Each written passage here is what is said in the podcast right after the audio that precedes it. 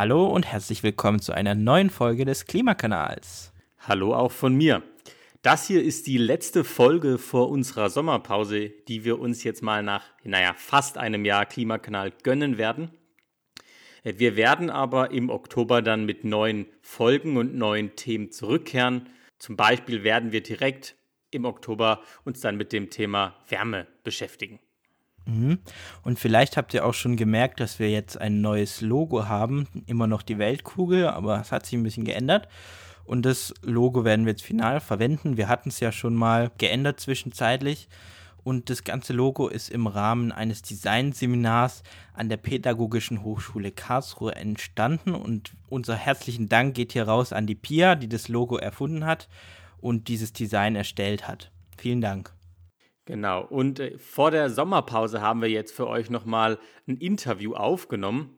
Das haben wir schon vor ein paar Tagen aufgenommen und hängt es jetzt gleich an dieses Intro dran. In dem Interview geht es um Infrastruktur für die Elektromobilität. Und da sprechen wir mit zwei ganz tollen Expertinnen, nämlich mit Dr. Uta Burkhardt und mit Aline Scherrer.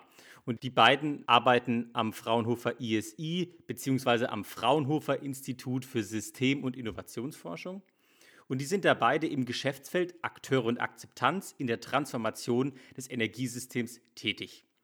Um was geht es in dem Geschäftsfeld? Da geht es vor allem eben um die Einstellungen und Bedürfnisse sowie das Entscheiden und das Handeln von Menschen in der Transformation des Energiesystems. Und Schwerpunkt sind da eben Akzeptanz- und Akteursanalysen, zum einen zu neuen Energieträgern, zum Beispiel eben Elektromobilität oder CO2-Speicherung oder erneuerbare Technologien und zum anderen eben dann zum Wandel des Energiesystems, also zum Beispiel zu neuen Geschäftsmodellen und Tarifstrukturen und den Einfluss auf den Lebensstil. Und wir springen jetzt gleich in das aufgezeichnete Interview und direkt in die Vorstellungsrunde. Viel Spaß! Genau, hallo, ich bin die Uta. Ich bin seit circa neun Jahren hier am EASY, ähm, bin vom Hintergrund Sozialwissenschaftlerin und habe mich oder beschäftige mich mit der Akzeptanz der Energiewende, im, insbesondere im Mobilitäts- und ähm, Verkehrsbereich. Und ich heiße Aline Scherrer. Ähm, ich habe Politik- und Nachhaltigkeitswissenschaften studiert. Ich bin jetzt seit circa zwei Jahren am ESI und promoviere hier auch im Bereich sozialwissenschaftlicher ähm, Verkehrsforschung. Ich denke, was wir vielleicht dazu sagen, sagen sollten, was ist das EASY? Also das ist Fraunhofer ISI, aber hier wird es immer EASY genannt. Und vielleicht auch kurz zu unserer Verbindung. Das, also ich bin Hiwi in dem Geschäftsfeld eben von Uta und Aline und deswegen habe ich gedacht, wäre das mal cool, wenn die beiden in den Podcast kommen. Ähm, ja, starten wir eigentlich gleich mal mit der ersten Frage. Also es ist ja so, also ihr beschäftigt euch ja mit der Akzeptanz eben jetzt. Das ist jetzt hier zentral und da geht es ja dann immer um, ja, wie sehen Early Adopter jetzt die Ladeinfrastruktur? Was sind denn eigentlich Early Adopter? Genau, wir benutzen den Begriff eigentlich relativ oft. Der kommt aus äh, einer Theorie von äh, Rogers, heißt der, Diffusion of Innovation. Der hat sich das ausgedacht, um so frühe Nutzergruppen von Innovationen zu beschreiben und da so ähm, eingängige ähm, ja, Begriffe sich überlegt, auch die Innovator, die eigentlich noch vor den Early Adopter stehen, aber Early Adopter hat sich irgendwie mehr in diesen allgemeinen Sprachgebrauch, ähm, wird das einfach mehr genutzt. Das sind also, man kann sagen, frühe Nutzer, Leute, die eben sagen, sich entscheiden, eine Innovation relativ früh auch zu nutzen. Die haben dann bestimmte Charakteristika. Äh, wir sehen, bei Elektrofahrzeugen sind es oft eine höhere Bildung. Häufiger sind es Männer als Frauen. Die haben teilweise auch eine gewisse Technikaffinität, ähm, eher mittleres bis höheres Alter, also häufig auch schon mit Familie. Und bei Elektrofahrzeugen kann man eben auch noch sehen aus technischer Perspektive oder auch technoökonomischer, dass sich dort diese Fahrzeuge eben eher für solche gewisse Strecken rechnen, dass man die, die Strecken auch mit den Elektrofahrzeugen bewältigen kann, also eher Pendelstrecken damit, regelmäßige Pendelstrecken. Dementsprechend wohnen diese Personen auch nicht direkt in Innenstädten eigentlich, sondern die wohnen eigentlich eher außerhalb in Vororten, dass dort eben auch eher die Fahrleistungen ein bisschen höher sind. Genau, und man kann eigentlich auch sehen, dass diese Early Adopter teilweise auch ähnliche Gruppen sind bei verschiedenen Innovationen. Also wir gucken uns ja auch weitere Innovationen im Verkehrs-Mobilitätsbereich an, wie zum Beispiel Carsharing oder weitere Sharing-Systeme. Und dort findet man auch Ähnlichkeiten zu den frühen Nutzergruppen. Also da scheint irgendwie auch so eine, die scheinen so ein bisschen verwandt zu sein oder eine Affinität zu verschiedenen Innovationen scheint sich dann in ähnlichen Bevölkerungsgruppen auch zu zeigen. Mhm. Interessant, vielleicht nochmal kurz eine Rückfrage. PV-Anlagen-Thema, sind die dann auch eher bei diesen Early Adoptern schon zu finden oder eher nicht? Das, wir haben das in der Studie angeschaut. Da hatten wir, ähm, da werden wir später noch kurz mehr dazu auch erzählen zu den Ergebnissen. Da hatten wir ähm, über 400 Elektrofahrzeugnutzer Nutzerinnen in Deutschland befragt und ähm, da hatten wir erstaunlich hohe Anteile von Leuten, die schon gesagt haben, sie haben schon eine PV-Anlage. Und diese Anteile waren auch höher, als wenn man in die Gesamtgesellschaft guckt, in Haushalten. Also die, die, die waren prozentual höher ähm, bei uns in der Stichprobe als das Gesamtdeutschland. Also man kann sehen, da ist auch eine gewisse Affinität dann für solche ähm, Eigenerzeugungssysteme dann vorhanden. Mhm. Und jetzt so ein Early Adopter, was hat der typischerweise so für ein Elektroauto? Wie sind da die Reichweiten angesiedelt? Ist das dann der Tesla mit der ganz großen Batterie oder tendenziell doch eher kleinere Zweitwagen? Also in unserer Umfrage war das jetzt äh, relativ verteilt. Äh, wie gesagt, waren das 432 Elektrofahrzeugnutzer und Nutzerinnen in Deutschland. Von den Modellen lag da bei uns jetzt, äh, darf man hier Markennamen nennen, ja. der, der BMW i3 und der Renault Zoe lagen da vorne, ähm, gemeinsam circa ein Drittel von allen Befragten, aber es kam eben auch Tesla ziemlich weit oben vor, sodass die Reichweiten in der Umfrage bei durchschnittlich 212 Kilometern lagen. Es war aber relativ stark verteilt, also bei über 15 Prozent waren es dann auch über 300 Kilometer und die meisten waren so zwischen 100 und 200, das war so ein Drittel, oder zwischen ähm, 200 und 300 Kilometer. Wir haben das in so Abstufungen abgefragt. Aber vom Durchschnitt her hat sich das dann so bei 200 eingependelt. Okay, und ähm, jetzt die Frage, welche Strecken werden mit solchen, also mit den E-Autos denn da normalerweise zurückgelegt? Wir, wir, wissen jetzt, was waren die ungefähr die Reichweiten, aber wie, was wurde tatsächlich zurückgelegt und dann auch, ähm, wo und wie viel stehen die Autos dann am Ende? Mhm. Genau, das haben wir auch abgefragt und wir sehen eigentlich schon, dass die Leute das auch teilweise auch wirklich durchgerechnet haben, wahrscheinlich vor dem Kauf. Also inwieweit rechnet sich das wirtschaftlich auch, ein E-Auto mir zuzulegen und es rechnet sich ja eben dann, wie ich vorher gesagt hatte, wenn man ähm, wiederkehrende Strecken hat, die auch nicht allzu kurz sind. Also da bieten sich natürlich Pendelstrecken zur Arbeit an. Und das sehen wir auch in unserer Stichprobe. Also die Mehrheit hat auch gesagt, dass sie solche Routinestrecken haben mehrmals die Woche definiert als mindestens dreimal die Woche eben. Und in unserer Stichprobe war es eine durchschnittliche Strecke von ca. 33 Kilometer. Und das, da dachten wir uns einfach, es dann wird dann wahrscheinlich bei vielen einfach der Arbeitsweg auch gewesen sein. Was typisch ist auch vielleicht dann als ähm, Zweitauto und Elektroauto eben dafür vor allem, für diese Zwecke eben vor allem auch einzusetzen. Jetzt hattet ihr eben nach den Standzeiten noch gefragt. Ähm, das haben wir noch nicht systematisch verglichen, aber man kann eigentlich sehen, dass es wie bei anderen Autos dann eben auch ist, zu erwarten ist, dass die vor allem eben nachts auch stehen, also circa acht Stunden. Wir hatten es dann, glaube ich, im Zusammenhang auch mit dieser Ladesteuerung, die später ja nochmal angesprochen wird, auch ähm, abgefragt, inwieweit die Fahrzeuge dann auch ähm, stehen und sozusagen angeschlossen sind ans, ans Stromnetz. Genau, das ist manchmal ein Teil von anderen Akzeptanzfragen, die wir stellen. Zum Beispiel bei einer neuen Studie, die wir jetzt durchführen, ähm, zu Laden am Arbeitsplatz. Da haben wir gefragt, wie hoch denn die Bereitschaft ist, irgendwie das Auto im Laufe des Tages umzuparken, beziehungsweise wie lange man insgesamt tendenziell dort steht. Und da hat sich auch gezeigt, dass bei der Mehrheit, also dass sie eigentlich über sechs Stunden dann auch am Arbeitsplatz parken. Und wenn man jetzt das noch mit dem Nachtparken kombinieren würde, dann kommt man schon bei sehr ähnlichen Zahlen raus. Man sagt ja oft in Studien, dass Autos über 90 Prozent eigentlich ähm, mhm. stehen und dann eher Stehzeuge als Fahrzeuge sind. und ähm, genau in diese Richtung geht es hier auch, aber wir haben das eben nicht ähm, nochmal gesondert abgefragt. Inwieweit ist jetzt dieses Nutzungsprofil repräsentativ für einen Erstwagen? Also Early Adopter haben ja schon meistens mehrere Autos würde sich das Nutzungsprofil jetzt verändern, wenn es tatsächlich jetzt nur noch Elektroautos gäbe für, für, für solche Leute, ja? Genau, da ähm, kann man sich überlegen, ähm, es kann, kann ähnlich bleiben, es kann sich aber auch verändern, es ist jetzt ein bisschen ne, in die Zukunft geschaut. Wir denken halt, dass dann auf jeden Fall ähm, hinsichtlich Ladeinfrastruktur auch mehr außer Haus geladen werden muss, wenn einfach dann nicht mehr diese eher gleichförmigen Strecken vielleicht, sondern die Strecken werden, also die Varianz wird größer, es werden mehr verschiedene Strecken zurückgelegt werden, vielleicht auch dann Richtung Urlaubsfahrten, dass die Leute dann auch international sich orientieren, einfach weitere Strecken fahren möchten dann mit ihrem Erstwagen oder vielleicht auch alleinigen Fahrzeug. Ne? Es muss ja dann nicht unbedingt eins von mehreren Fahrzeugen im Haushalt sein. Ja. Genau, also deswegen bezogen auf Ladeinfrastruktur wird dann natürlich schnelle Lademöglichkeiten, die ja jetzt auch schon angefangen wurden zu installieren, die werden weiter wichtig werden. Gleichzeitig muss man aber schon auch sehen, äh, wenn man Fahrprofile anschaut, übers Jahr auch ähm, von Haushalten, sieht man eigentlich schon, dass solche seltenen Fahrten eigentlich nicht, nicht oft vorkommen. Ne? Also man fährt ja jetzt nicht alle zwei Wochen Urlaub oder so, sondern macht das eh vielleicht ein, zwei Mal im Jahr oder dreimal. Und die Verbraucher, Verbraucherinnen, die erwarten eigentlich meistens dann vom Auto, dass es auch alle diese Zwecke abdecken sollte. Aber vielleicht muss da ja auch ein Umdenken stattfinden, dass man da sozusagen auf andere Lösungen ausweicht, dass da ein Auto nicht sozusagen alle Zwecke ähm, erfüllen muss.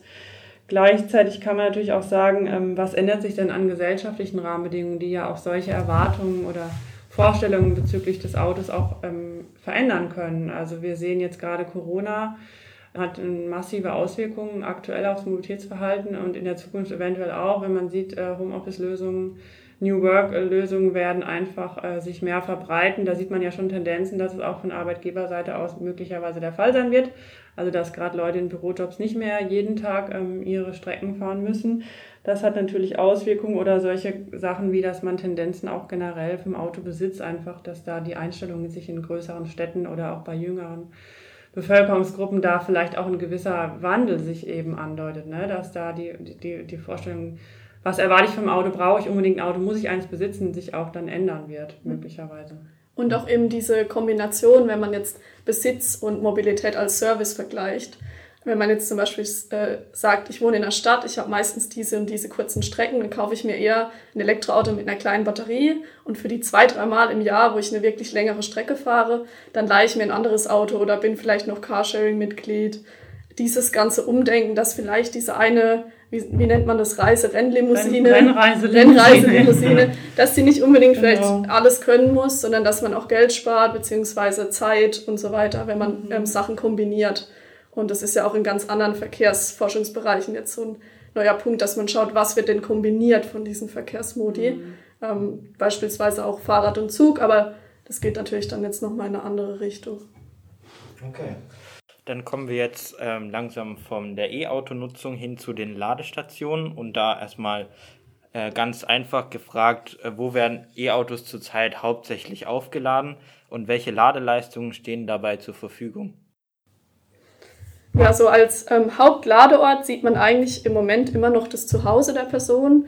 Also über die Hälfte der Ladevorgänge pro Monat findet zu Hause statt. Und in unserer Umfrage war es jetzt so, dass ähm, pro Monat circa 20, ähm, 21 Ladevorgänge stattgefunden haben im Durchschnitt. Das heißt so alle ein bis zwei Tage.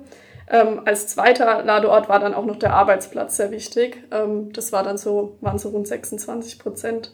Ähm, und dann kommt noch das ähm, öffentliche Laden, was ja oft auch so im Interesse steht.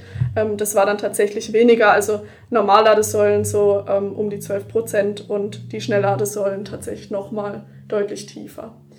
Ähm, ja, man kann also sagen, es wird vom Zuhause-Laden dominiert im Moment. Okay. Und ähm, ist es dann wirklich so, werden Ladevorgänge wirklich gestartet, wenn ich jetzt beim Arbeitgeber ankomme und dann stecken alle sozusagen morgens ihr Fahrzeug ein oder sie kommen abends nach Hause und auch gleichzeitig stecken alle wieder ihr E-Auto ein? Ist das im Moment so? Also man kann schon sagen, ähm, Jetzt muss ich vielleicht kurz einmal erklären, wie wir das abgefragt haben. Ähm, in vielen Studien werden schon diese Zeiten abgefragt. Also wann kommen die Leute heim, wann fahren sie los. Und da sieht man schon, dass es gewisse Zeitfenster gibt, die vielleicht kritisch sein können. Das ist eine gute Überleitung auch zum Lademanagement, was wir ja später nochmal besprechen.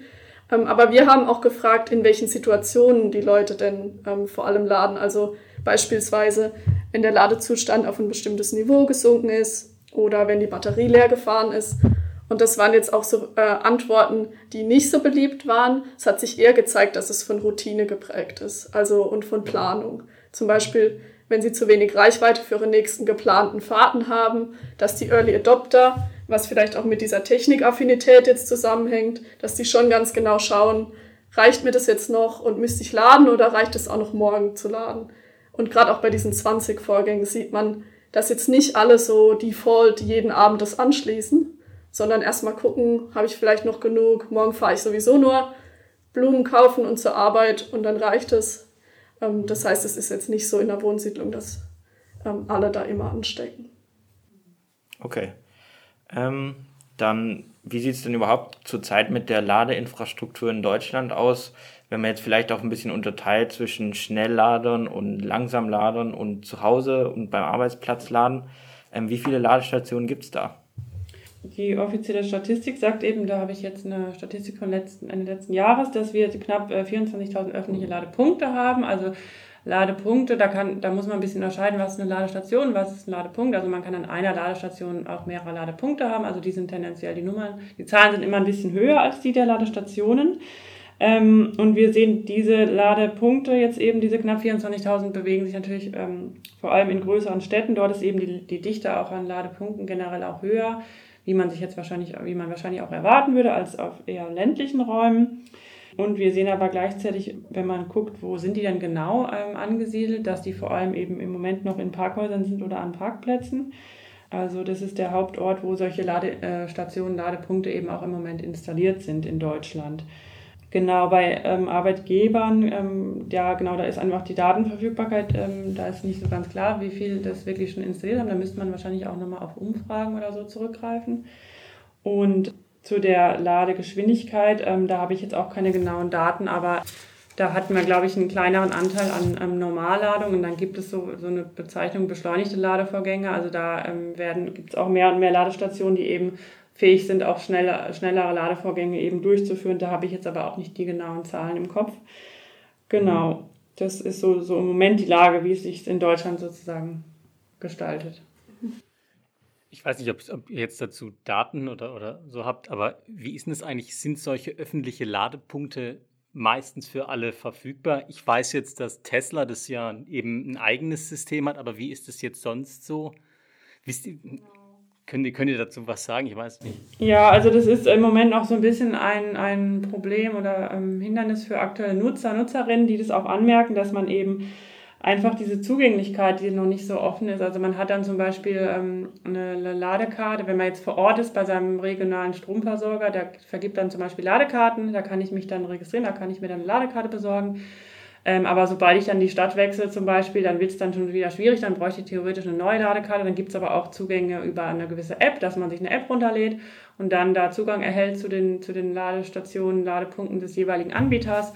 Ähm, also es ist im Moment noch eine ziemliche Vielzahl an, an Zugangsmöglichkeiten was dann eben die Nutzer, Nutzerinnen auch eben kritisieren, dass man dort eben nicht einfach spontan wie jetzt, sage ich mal, mit dem Auto an die Tankstelle fahren kann und überall tanken kann, wo man möchte, sondern man muss da erstmal gucken, welcher Anbieter unterhält diese Ladestation und wie kann ich da jetzt eben auch ähm, laden. Genau, da sind, da, da wird natürlich auch postuliert oder da wird natürlich auch gefordert, dass hier eben eine Vereinheitlichung auch weiter vorangetrieben wird, dass die Nutzer und Nutzerinnen auch ähm, überregional, ne, dass man da ähm, nicht vorher sich zehn Ladekarten beantragen muss und fünf Apps installieren, sondern dass mhm. man da einfach eine, eine, eine unkomplizierteres Wechseln auch zwischen verschiedenen Ladestationen oder Anbietern einfach hat.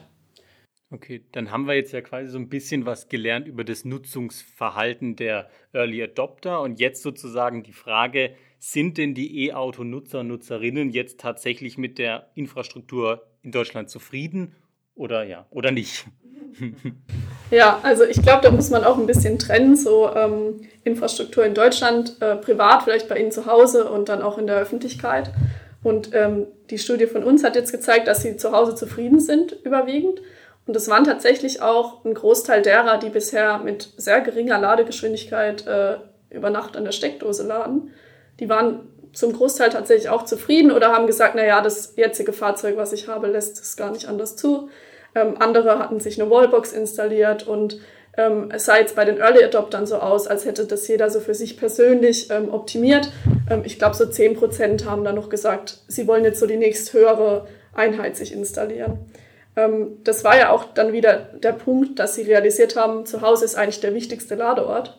Und das wird dann so ein bisschen nach eigener Zufriedenheit ähm, gestaltet. Einige hatten da auch schon eine eigene Steuerung mit ihrer PV-Anlage eingebaut. Also da waren wohl auch einige Hobbybastler dabei. Wenn ich mir so die, ähm, die Textfeldeingaben durchgelesen habe, so diese offenen Antworten, die wir noch hatten, da hatten sehr viele sehr viel Motivation, ähm, mir noch äh, zu erklären, wie genau ihr System aussieht und ähm, das konnte man auf jeden cool. Fall sehen. Also ja. cool, ja. Ja, und wir dachten eigentlich, ne, die werden ja so viel befragt und ja. sind ja so im Interesse, aber ich glaube, diese wirklichen Early Adopter, die begeistert sind, die haben dann auch Lust, glaube ich, ihre Erfahrungen einfach zu teilen. Also mhm. zumindest hatten, haben ja. wir das in, unser, in, unserer Umfrage gemerkt, ja. Ja, so aus eigener Erfahrung kann ich jetzt äh, nur sagen, da wünscht man sich eigentlich immer nur, wenn man schon ein Elektroauto fährt, nach dem Motto, es würde sozusagen schon mehr standardisierte Lösungen geben, die man dann halt einfach schnell daheim äh, einbauen kann und die gibt's halt irgendwie noch nicht so richtig. Also das ist meine Meinung dazu und da ja. finde ich, sollten sich viele Firmen Gedanken machen, wie sie da möglichst schnell ähm, zu einem ja, zu einem Übereinkommen kommen, dass man halt ähm, möglichst einfach der Kunde halt einfach sich ein System installieren lassen kann, ohne jetzt noch dreimal nachschauen zu müssen, wie das genau funktioniert, dass das dann auch gut funktioniert mit Ladesteuerung und so weiter auch. Ja, ich glaube auch gerade jetzt für diese nächste Gruppe, wenn man bei diesem Ansatz mal bleibt mit Early Adopter, das ist ja dann die Early Majority und da will man es natürlich auch etwas einfacher machen, dass die Personen das ähm, schaffen und mhm. sich sowas an, anschaffen können. Und ich glaube, da geht es dann eben auch wieder zur Zufriedenheit nochmal weiter, weil da werden vielleicht auch diese ähm, Parkplatzverfügbarkeiten und wo steht das Haus und so, das wird alles heterogener, geht vielleicht ein bisschen näher in die Städte und dann braucht man mehr öffentliche Infrastruktur oder beim Arbeitgeber. Und dann muss man nochmal neu schauen in Studien, wie sieht es mit der Zufriedenheit aus und mhm. was wird vielleicht noch alles gebraucht. Ja. Okay, ich meine, die nächste Frage habt ihr jetzt schon so halb beantwortet, aber ich stelle es jetzt trotzdem nochmal. Also gibt es jetzt irgendwelche Sachen, die man in, ja, in im Ausbau der Ladeinfrastruktur in Deutschland tatsächlich noch passieren müssen, um jetzt tatsächlich die Akzeptanz zu steigern. Also vielleicht auch nochmal so eine kleine Zusammenfassung aus dem, was wir jetzt gelernt haben vom Nutzungsverhalten und ja, was machen wir jetzt daraus?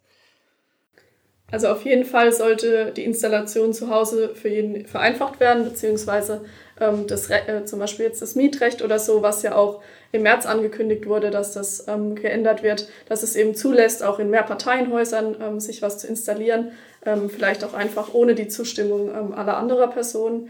Ähm, wenn man jetzt aber schaut, dass einige Häuser vielleicht gar keine Tiefgarage, Parkplätze ähm, oder ähnliches haben, dass man sich überlegt, wie ähm, schafft man es, dass solche Personen abgeholt werden. Und dann natürlich ganz zentral diese Vereinheitlichung der Ladetarife und Bezahlmodelle. Ähm, generell die Vereinheitlichung, das hat man ja mit technischen Standards schon geschafft und dass es einfach weitergeht in die ähm, Bezahlmodelle auch. Und dann, was sich in unseren Studien halt auch zeigt, dieser große psychologische Wert von sichtbarer Ladeinfrastruktur. Also wenn man ein Elektroauto fährt, dann weiß man schon, wo ist es denn äh, im Idealfall. Aber wir haben jetzt auch mal abgeprüft an den Wohnorten von unseren Befragten, was sie schätzen, wie viele Ladepunkte es da in der Umgebung gibt. Und das war deutlich unterschätzt. Also da stand oft eins bis fünf und in echt waren es schon 15, 20, also so die Richtung, ja, beziehungsweise sogar mehr. Das war aber einfach nicht bekannt, weil die mhm. oft auf so einem Betriebshof irgendwo oder irgendwo hinten dran stehen und nicht zentral jetzt zum Beispiel bei einer Tankstelle oder so. Und eben auch dieses ähm, Schnellladeinfrastruktur an der Autobahn aufbauen, das gibt den Leuten auch so psychologische Sicherheit, zusätzlich zu dem, dass es dann natürlich in Zukunft auch mehr gebraucht wird. Mhm. Ja, ich, ich denke, du hast noch einen Punkt vorhin angesprochen mit den Mehrfamilienhäusern und dass das da auch vereinfacht werden muss. Das ist auch so ein Thema, mit dem ich mich jetzt beschäftigt habe. Ich glaube, das ist durchaus wichtig. Ich habe mal so in den Ladereport reingeguckt knapp, aktuell knapp 50 Prozent aller Autos stehen, in einer, stehen irgendwo auf dem Stellplatz bei Mehrfamilienhäusern.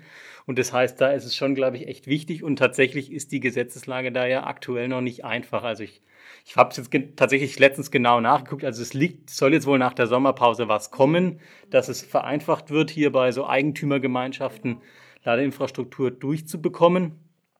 Ja, aber trotzdem, auch dann habe ich wieder gehört, wird es dann schon schwierig, manchmal für große ähm, Häuser einen Schnellstromanschluss bei den Stadtwerken zu bekommen, weil die halt dann auch gerade noch nicht darauf vorbereitet sind. Äh, ich denke, das ist auch nochmal so ein Ansatzpunkt, der auch wichtig wird, um, also, dass man nicht nur jetzt hier in, in, in Gesetzen denkt, sondern halt auch tatsächlich, dass jetzt die Stadtwerke darauf vorbereiten, dass sowas möglich gemacht wird. Ja. ja, also jetzt in der Forschung bezeichnen wir das oft auch als so Intermediäre, also praktisch okay. so, ähm, nennt man das so, ähm, Trichter, da wo der Trichter spitz zuläuft. Ähm, zum Beispiel waren das ja auch lange Autohäuser, die beispielsweise keine Beratung geben konnten zu E-Autos oder vielleicht weniger informiert waren als der Kunde oder die Kundin. Und das könnten jetzt hier eben auch so Stadtwerke sein. In anderen Anwendungsfeldern sind es oft Handwerksbetriebe, Heizungsinstallateure, solche Richtungen. Und ich glaube, das wäre genau das, dass man die eben mitnehmen muss, dass das möglich ist. Und zusätzlich zur Reformierung von dem bereits vorhandenen Gesetz ähm, sollte ja auch noch ermöglicht werden, dass bei Neubauten ähm, gewisse Voraussetzungen bei großen Neubauten, neu, neuen Häusern, Voraussetzungen da sein müssen, dass das schon gelegt wird, dieser Anschluss, also von Anfang an mitgedacht. Ja.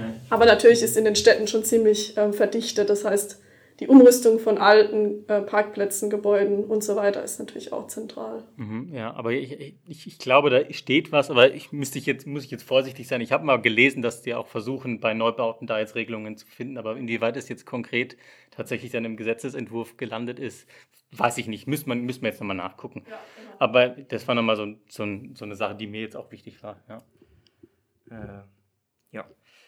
Dann, äh, welche Art von Ladestationen sollten denn eurer Meinung nach gefördert werden? Sind es jetzt wirklich die Schnelllader an der Autobahn, die unbedingt stark ausgebaut werden müssen oder vielleicht doch, dass sich jeder daheim für äh, günstiger eine Wallbox leisten kann oder halt eben öffentliche Lader an, am Supermarkt oder ähm, wo sind die größten Potenziale da für eine Förderung?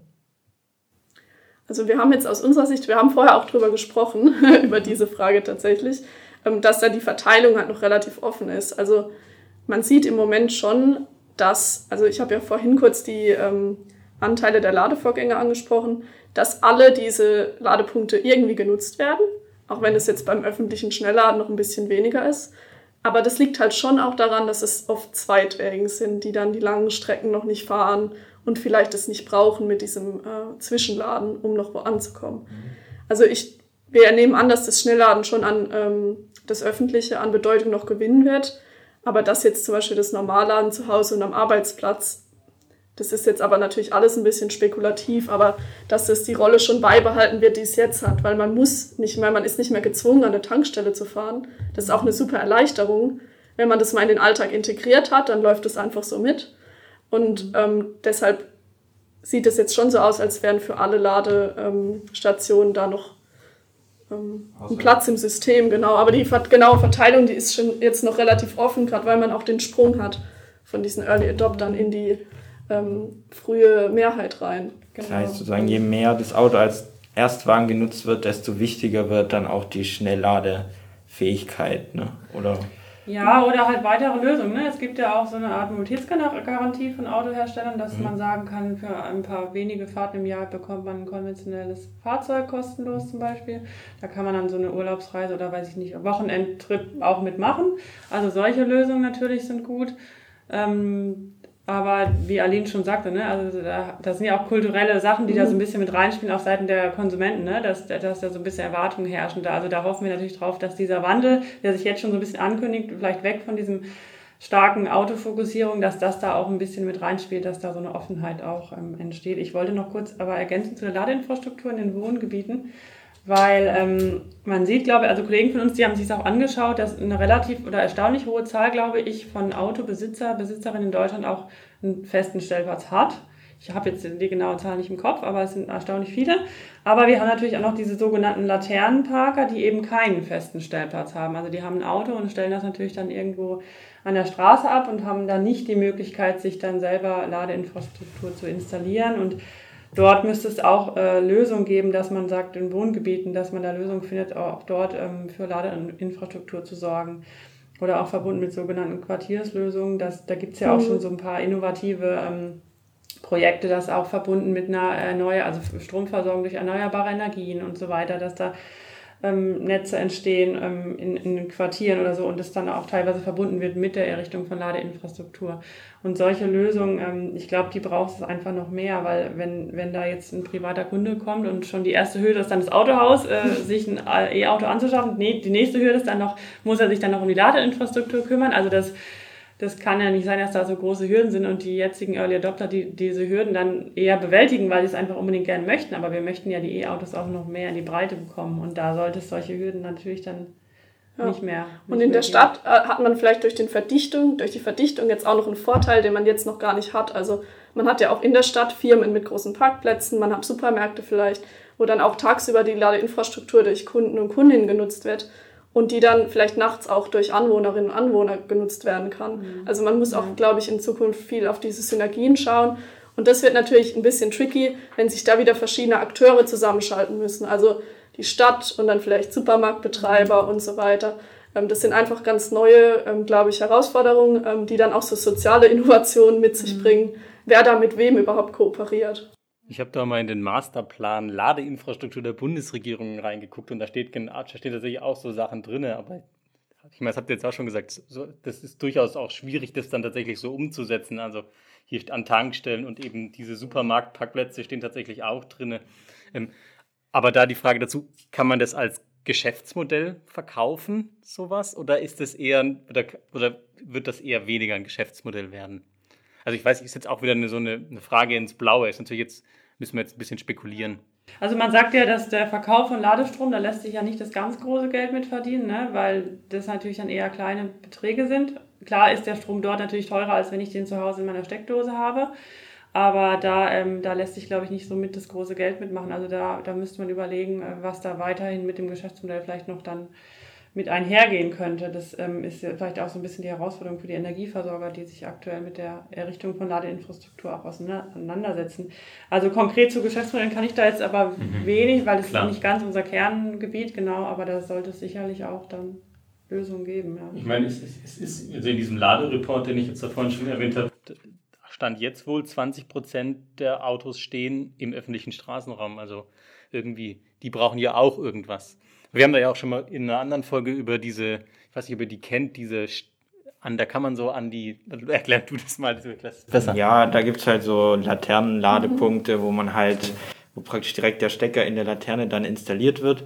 Da gibt es so ein Startup in Berlin, ist das, glaube ich. Ähm, ich meine, das ist ein toller Ansatz, wie man sowas lösen könnte, finde ich zumindest. Ähm, und die Sache ist dann halt immer eher das Problem, ähm, die Stadt muss es halt irgendwie zulassen. Ne? Und die Frage ist, ob man dann nicht irgendwelche Gesetze braucht, die das dann auch ermöglichen für die Firmen, die dann sowas installieren wollen. Ja. ja. Aber sicherlich eine gute Idee mit den Laternen. Dann sind ja die, der Begriff Laternenparker ist dann ja wirklich auch wörtlich zu verstehen. ja, ja, ja, genau. Ich weiß, dass hier der Energieversorger, ähm, der große, ähm, auch mit sowas involviert war. Und ich nehme halt an, dass es da ganz stark an, drauf ankommt, wer dafür lobbyiert, wel welche Akteursnetzwerke es da gibt und welche Interessen das einfach vertritt. Ich nehme an, jetzt gerade eben bei den Early Adoptern war das jetzt noch nicht so relevant und wenn das aber dann vielleicht relevanter wird ähm, und man dann umrüstet, gewisse Straßenzüge oder das mal hier und da ausprobiert, ich denke, da werden auch so Feldversuche ganz wichtig sein, ähm, das einfach in verschiedenen Fällen mal auszuprobieren, verschiedenen Stadtstrukturen, gibt ja auch immer große Unterschiede zwischen großen Städten, kleineren Städten. Ja, und diese 20 Prozent sind, klingen plausibel, ist aber halt ziemlich ein, ein, Durchschnitt dann. Und da muss man natürlich immer noch mal regional schauen, wie lässt sich das umsetzen. In der einen Stadt sind es vielleicht pro Straße ähm, irgendwie 60 Prozent der Autos und in der anderen Stadt haben fast alle noch eine Möglichkeit für ihre eigene Garage oder so.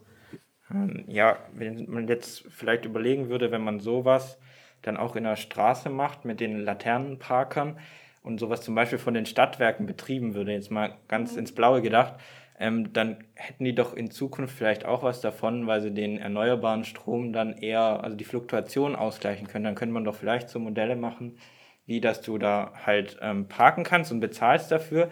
Aber dafür, dass du es nutzt, musst du halt auch zulassen, dass dein E-Auto-Akku genutzt wird, um den Strom zu speichern.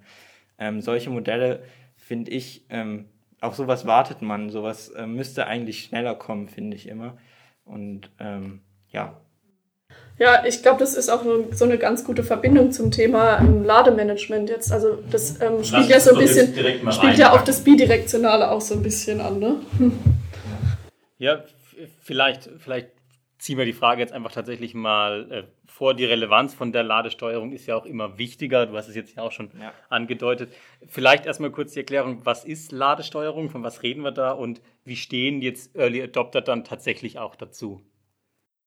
Genau, Lademanagement, Ladesteuerung, also ganz grob gesagt, vielleicht ähm, hatten wir eben schon angedeutet, ähm, einfach um äh, vielleicht auch die ähm, erneuerbaren Energien besser ins Energiesystem zu integrieren, dass man zum Beispiel sagt, ähm, zu gewissen Tageszeiten, wenn man viel erneuerbaren Strom hat im Netz, dass dort dann eben Elektrofahrzeuge zu laden besonders günstig ist.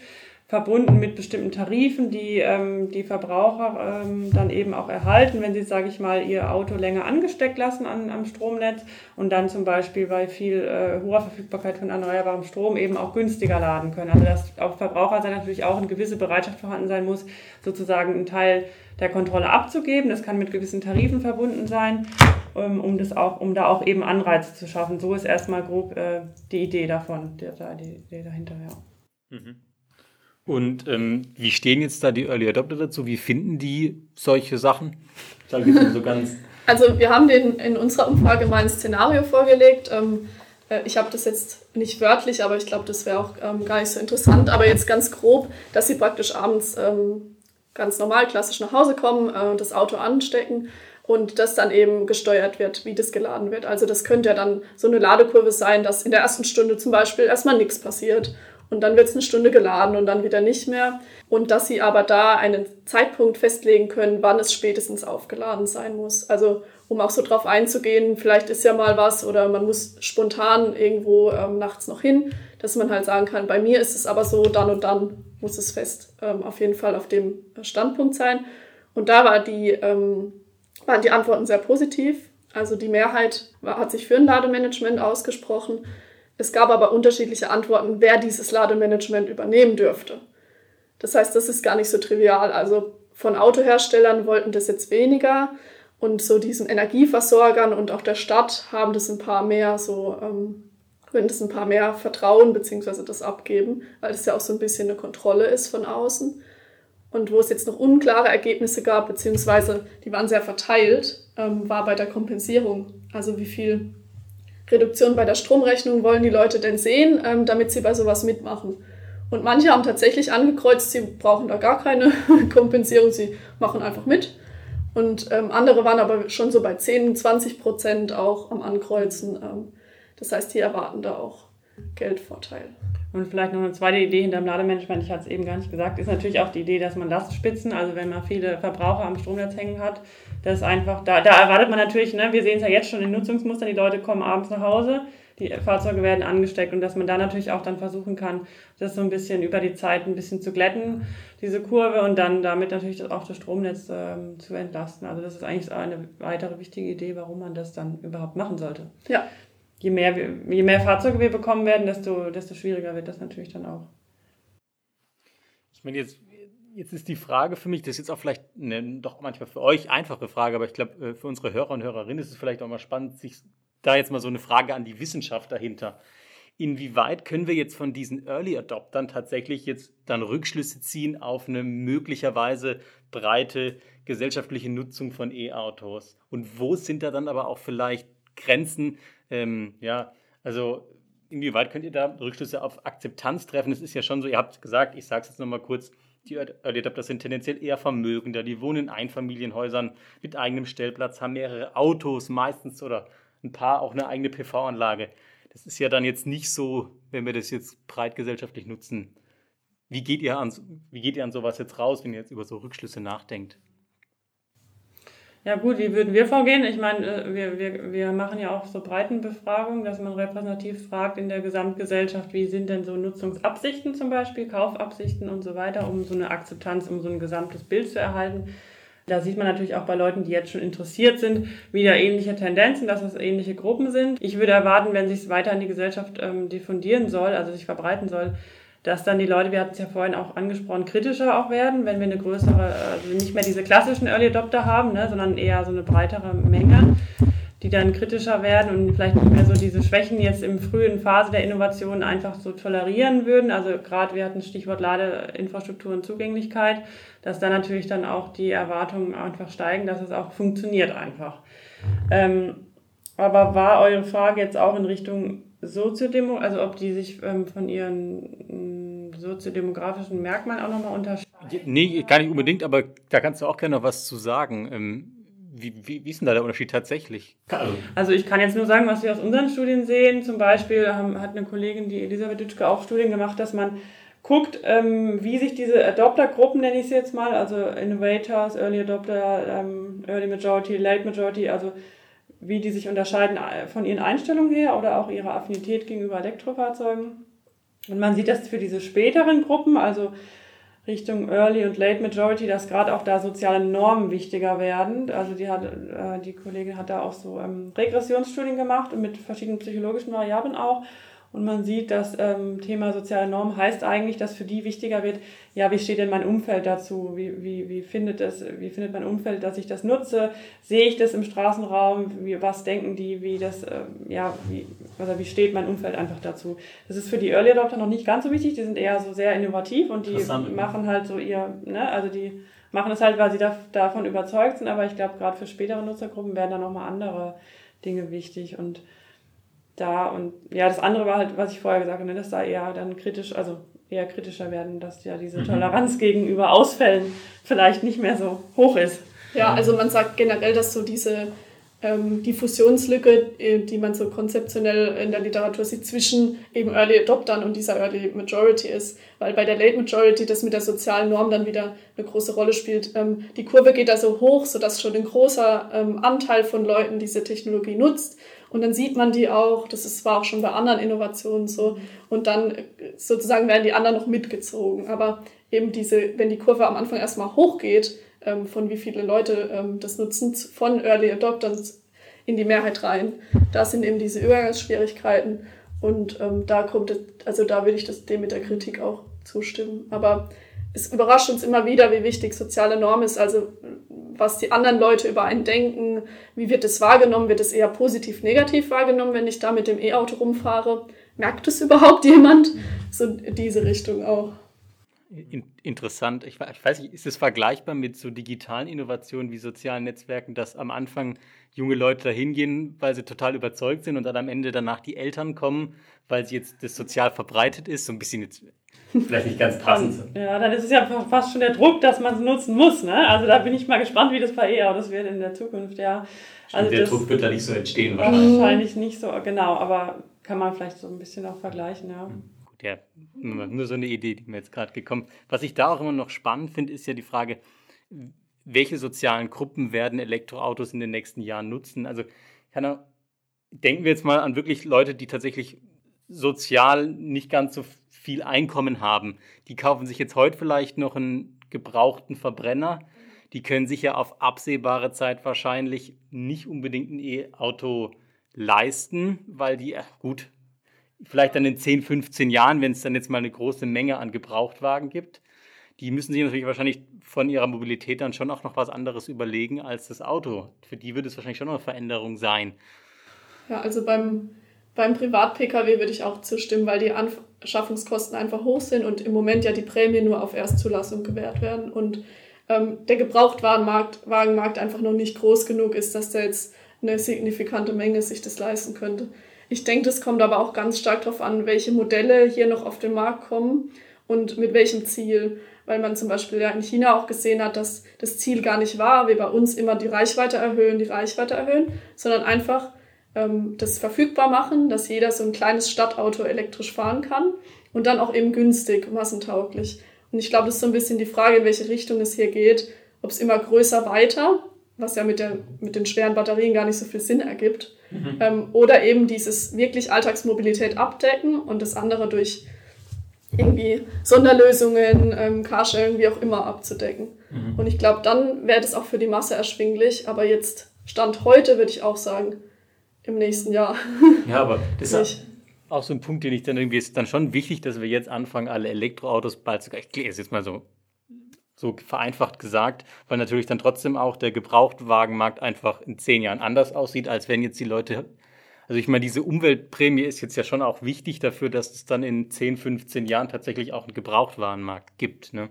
Ja, also das also muss man auf jeden Fall mitdenken. Und dann gibt es ja auch noch angrenzende Länder, die sehr stark vom Gebrauchtwagenmarkt dominiert werden und dann teilweise auch aus anderen Ländern das noch übernehmen. Mhm. Und da hat es dann auch nochmal indirekte Effekte, wenn man jetzt europaweit denkt. Mhm. Mhm. Ja, ähm, also vielleicht kann man das ja auch nochmal drauf beziehen, dass es ja eigentlich in beide Richtungen gehen kann, weil wer der, der das unbedingt haben will, dass man jetzt äh, in den Urlaub auch damit fahren kann, der kann das ja gerne haben mit der großen Batterie und so weiter, aber man kann dann ja auch gleichzeitig meiner Ansicht nach äh, kleine, günstige Elektroautos mit kleiner Batterie anbieten, mit denen man halt auch gut äh, alles alltagsmäßig erledigen kann und dann halt in den Urlaub fährt man dann halt, indem man sich ein anderes Elektroauto mhm. ausleiht oder halt einen Verbrenner ausleiht oder halt mit der Bahn fährt, hoffentlich. und ja. ähm, ich denke auch, die Optionen, die können alle nebeneinander äh, verfügbar sein. Ich, das ist auf keinen Fall ein Ausschlusskriterium. Also man sieht es auch leider oft in den Medien, dass verschiedene Technologien dann gegeneinander ausgespielt werden oder eben so Nutzungsszenarien. Dabei schließen die sich gar nicht immer aus, sondern können vielleicht synergetisch, also gemeinsam genutzt werden und können sich gegenseitig dann auch jeweils die Vorteile bringen. Genau, also so habe ich es auch gar nicht gemeint, dass sich das ausschließt. Es kann ganz gut in beide Richtungen weitergehen, ja. Ich denke, wir haben über, ich würde jetzt gerne noch doch diesen, ich nenne es mal Fachbegriff Reichweitenangst dann auch für euch einführen. Wir haben natürlich schon indirekt darüber gesprochen.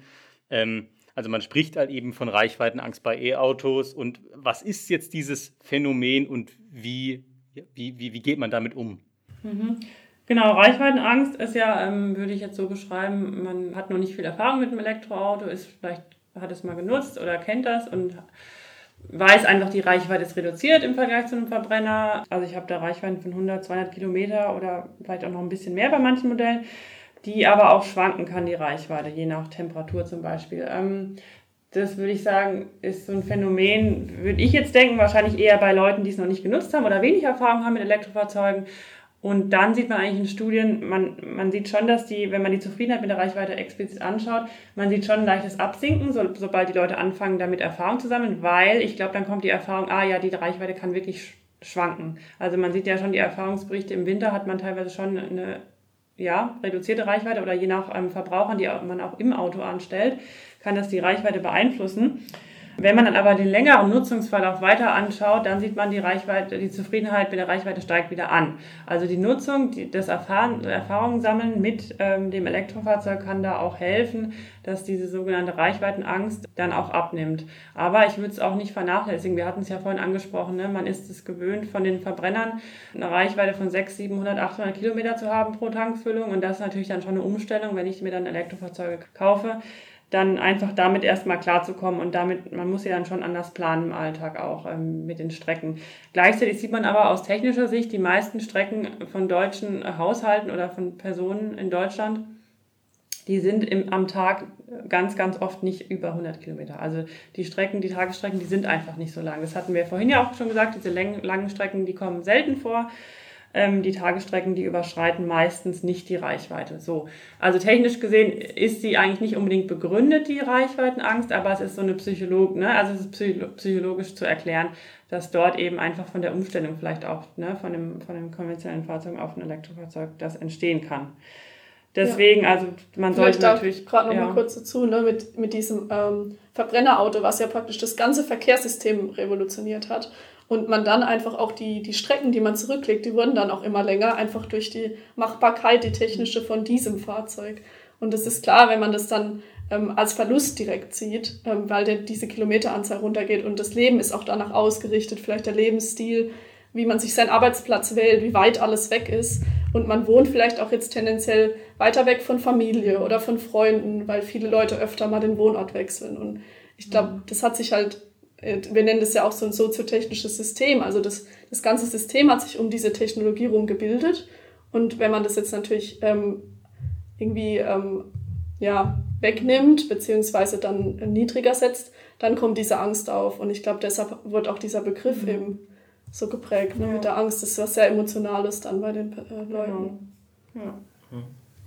Jetzt haben wir vorhin schon über Arbeitgeberdaten gesprochen. Ähm, man sieht ja, das wird schon eine wichtige Rolle und spielt auch schon eine wichtige Rolle und wird es wahrscheinlich in Zukunft noch eher tun. Und warum ist das so wichtig?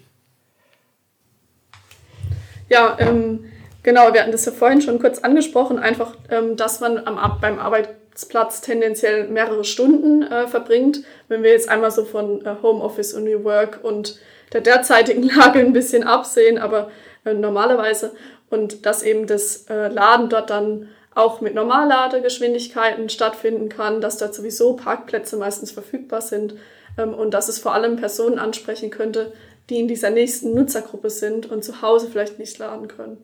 Weil wenn man dann lang genug beim Arbeitgeber steht, ähm, dann ist es im Prinzip schon abgegolten, was man an dem Park an Energie braucht. Und es könnte natürlich auch kleinere Fahrzeuge unterstützen, die gerade so die Strecke zum Arbeitgeber schaffen oder dann noch irgendwie bei 30, 40 Prozent sind und dann sagen, ich lade da wieder auf und fahre zurück. Also vielleicht auch eben für Personen in Miete wichtig, mit kleineren Elektroautos und so weiter. Und es wird jetzt teilweise schon drüber gesprochen, ähm, ob es eine Rolle spielt für die Attraktivität auch. Also vielleicht auch einfach für die Außenwirkung. Ähm, und bei uns hat sich jetzt noch gezeigt, ich weiß jetzt nicht, ich gehe da einfach mal direkt dazu über, ja, ähm, dass es so einen leicht positiven Effekt gibt, ähm, ob das Elektroautos interessanter macht. Also wir haben da am äh, verschiedenen Fraunhofer-Instituten ähm, Menschen befragt, die jetzt noch kein E-Auto fahren. Wenn es da eine Ladeinfrastruktur gäbe am Arbeitsplatz, ob es dann irgendwie das interessanter macht, eins zu kaufen. Und jetzt so beim Kaufen, da waren die Antworten relativ verteilt. Also ähm, ein Drittel hat gesagt, ja, das hätte schon Einfluss, das wird mich ähm, positiv beeinflussen. Ähm, die, ähm, ja, viele haben aber auch gesagt, naja, da weiß ich jetzt nicht so, ob das auf mich einen Einfluss hat. Ähm, und aber interessanter hat es Elektroautos gemacht. Das heißt, das ist vielleicht so ein erstes Indiz, ähm, dass das wichtig ist, weil es ja eben der zweitwichtigste Ladeort jetzt schon ähm, den zweitwichtigsten darstellt. Und dann gibt es nochmal dieses ganz andere Thema zu Flotten. Ähm, also wenn Betriebe eigene Flotten haben, eigene Fahrzeuge, das ist natürlich nochmal jetzt ein ganz anderes Thema, ähm, in das wir heute noch gar nicht so eingestiegen sind, aber die kaufen natürlich auf einmal sehr viele Fahrzeuge. Und die sind dann auch in, ähm, im hohen Umlauf, also ist viel unterwegs.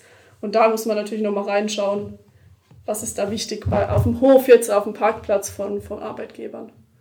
Ja, ich denke, das ist tatsächlich auch ein, spürbares Thema. Also das mit der Attraktivität finde ich schon teilweise auch spürbar bei manchen Leuten.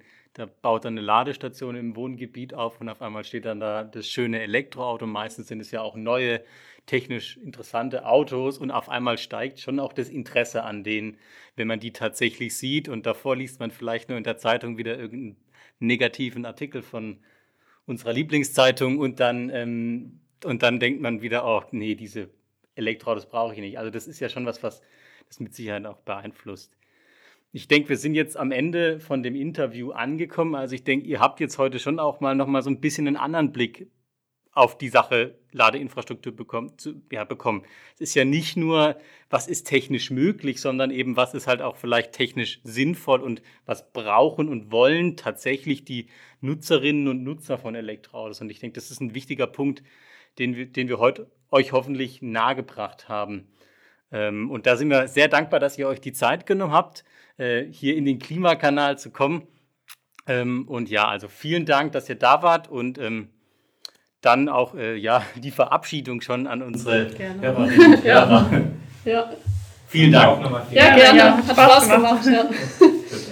Tschüss. Ciao. Tschüss.